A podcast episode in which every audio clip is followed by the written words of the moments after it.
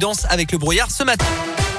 Quasiment 8h30, Angèle pour la suite, la météo et l'actu 100% local. Voici le journal complet avec vous, Colin Code. Bonjour.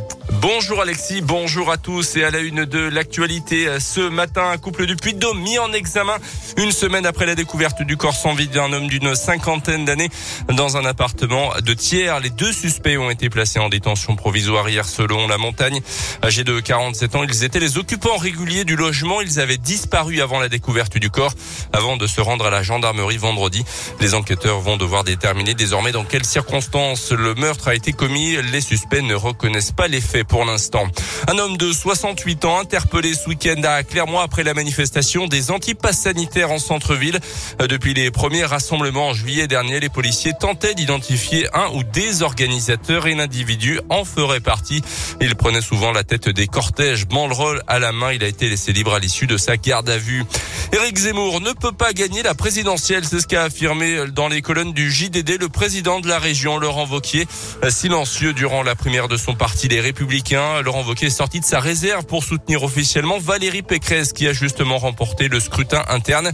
Euh, Laurent Vauquier, le patron d'Auvergne-Rhône-Alpes, qui reconnaît quand même à Éric Zemmour, je cite, une lucidité sur le constat, mais il estime qu'il confond fermeté et brutalité.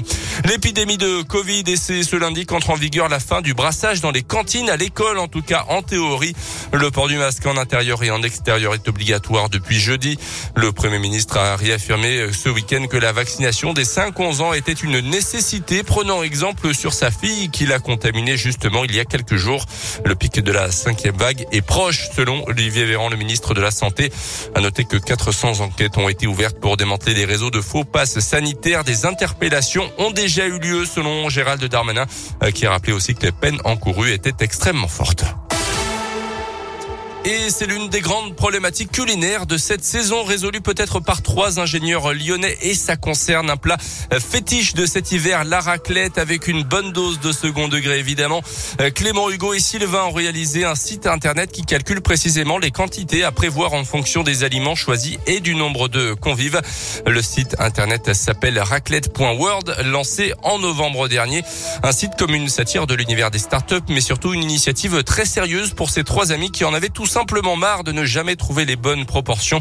En ce lundi 13 décembre, journée mondiale de la raclette évidemment, l'un des cofondateurs Clément Gibaud est revenu pour Radio Scoop sur le succès de ce simulateur. On s'est retroussé les manches un soir et puis on a on a codé ce site que depuis on fait évoluer hein, d'ailleurs euh, très très régulièrement, on rajoute des ingrédients et on s'ouvre à l'international petit à petit parce qu'on commence à avoir une demande de la part d'un d'un public anglophone. C'est une fierté internationale euh, que la, la, la France euh, représente le, un peu le pays de la raclette, le pays de la culture du fromage. Et c'est une grande fierté pour Raclette.world de désormais faire partie de cet écosystème, euh, de l'avoir euh, révolutionné cette année avec ce calculateur en ligne. Et on compte bien profiter nous-mêmes de, de, cette journée mondiale de la raclette pour, euh, pour se retrouver entre amis et, et, faire, et faire une petite fête.